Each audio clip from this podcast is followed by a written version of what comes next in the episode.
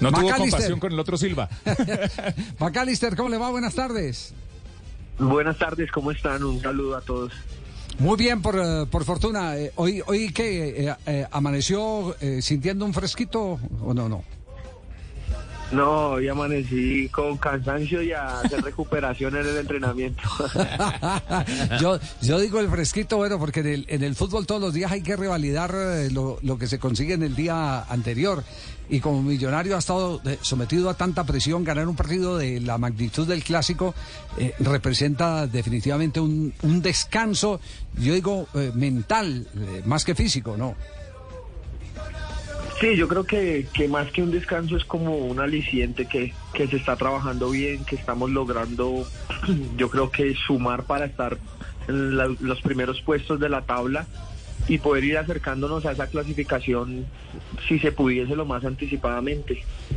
¿Con cuántos puntos se clasifica en las cuentas suyas?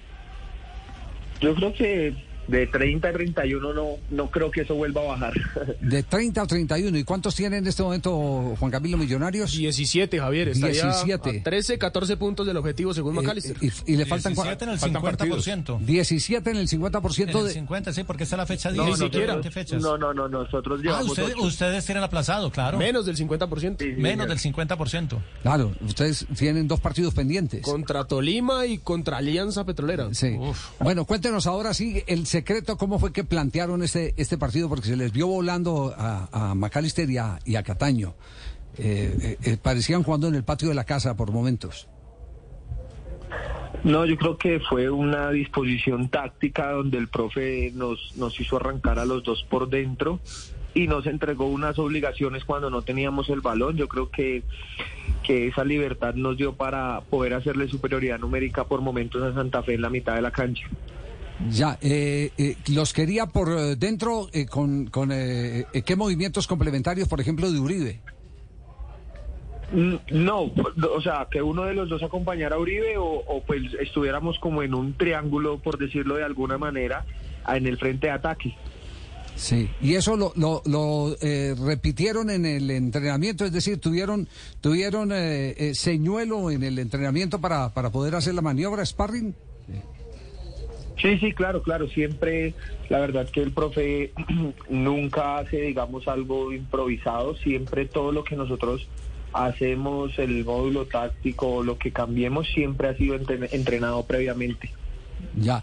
Eh, Castel ayer eh, hacía un comentario que a mí eh, me llamó poderosamente la atención y es eh, el que McAllister sabe elegir cada momento del partido para poder, para poder eh, eh, impactar.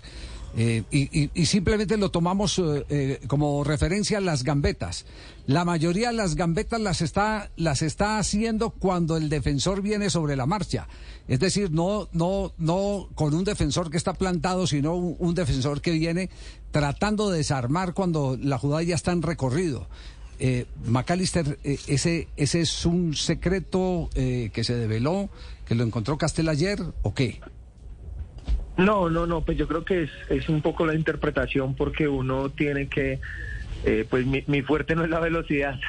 Por eso mismo. Entonces creo yo que, que es tratar de, de coger el, el defensa retrocediendo que ahí puedo yo sacar un poquito más de ventaja porque nunca se va a retroceder igual que como se va hacia adelante, o sea, no se puede hacer con la misma velocidad, entonces fue lo que intenté y pues fijándose uno que el, que el, que el defensa o el central no esté respaldado para, para poder hacer el movimiento.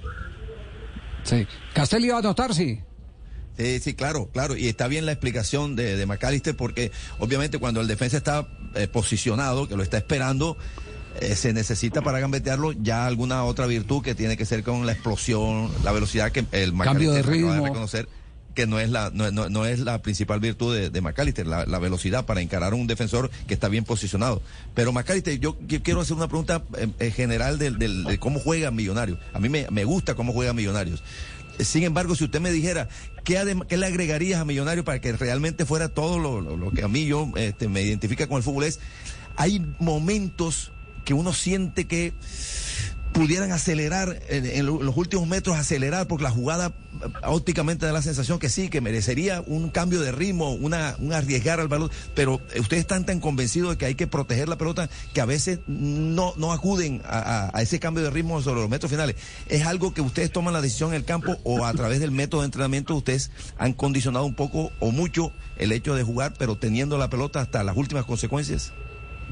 No, se presenta, se presenta. Yo creo que de pronto, no recuerdo qué partido fue, creo que fue con Mineiro allá, donde quisimos jugar muy rápido de alguna manera y perdíamos muy rápido el balón. Y lo que hacíamos era que nuevamente defienda y nuevamente defienda. Yo creo que a veces pues sí es un tema de interpretación y de tomar la mejor decisión, pero tratamos de, evidentemente, de respetar nuestro estilo de juego y nuestra idea. Claro, pero fíjese, es la segunda vez que escucho esta, esta teoría McAllister. La primera vez la escuché hace aproximadamente dos meses a, a Pep Guardiola en una eh, rueda de prensa. Y dijo, vamos a tenerle que mermar velocidad para poder sacar nuestra fortaleza, que es la tenencia de la pelota, porque estamos jugando a mucha velocidad y estamos perdiendo balones que después nos cuestan recuperar y que inclusive nos arriesgan nuestra propia portería. Es más o menos esa, esa, esa misma idea, ¿no? Total, total, total, porque yo creo que combinar velocidad y precisión no es nada fácil y normalmente cuando hay mucha velocidad hay imprecisión. Entonces es lograr encontrar un como un punto medio donde el juego no se haga lento, pero pues tampoco se, se arriesgue la, la posesión. Venga, eh, confiésenos, ¿usted tenía a su tocayo de apellido, lo tenía calculado al arquero Silva? ¿Ah? ¿Lo tenía calculado? No, no, no, no, pero lo hacen, lo hacen los, lo hace el 95% de los arqueros. Creo que eso debe, eh, debe, ser como una regla para los arqueros, que cuando se le va a patear achican. Lo que pasa es que es muy difícil poder, digamos, uno en otros momentos eh, tomar esa decisión, pero normalmente si tú te fijas, siempre que a los arqueros le van a patear, ellos achican para hacer el arco más pequeño. Claro, el, el, el gran defecto del atacante colombiano es que remate y se queda parado en, en, su mayoría. La gran virtud suya fue ayer en el primer gol, remató y siguió el recorrido de la pelota, por eso ganó el rebote. Sí, sí, yo creo que de, de, del sustico de haber votado la primera, llegué a la segunda. Ah, ya, ya, pero, pero no se frenó, no se quedó en la frustración de que no hubiera entrado la primera.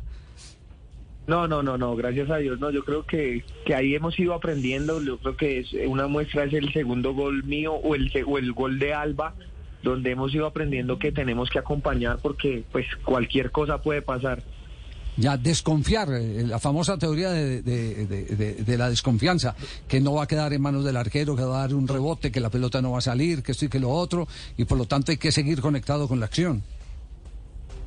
Total, total. Yo creo que cuando uno sigue conectado con la acción, precisamente se mentaliza en eso. Yo creo que normalmente nosotros la mayoría de las veces damos por hecho y ahí se puede sacar un poquito de ventaja.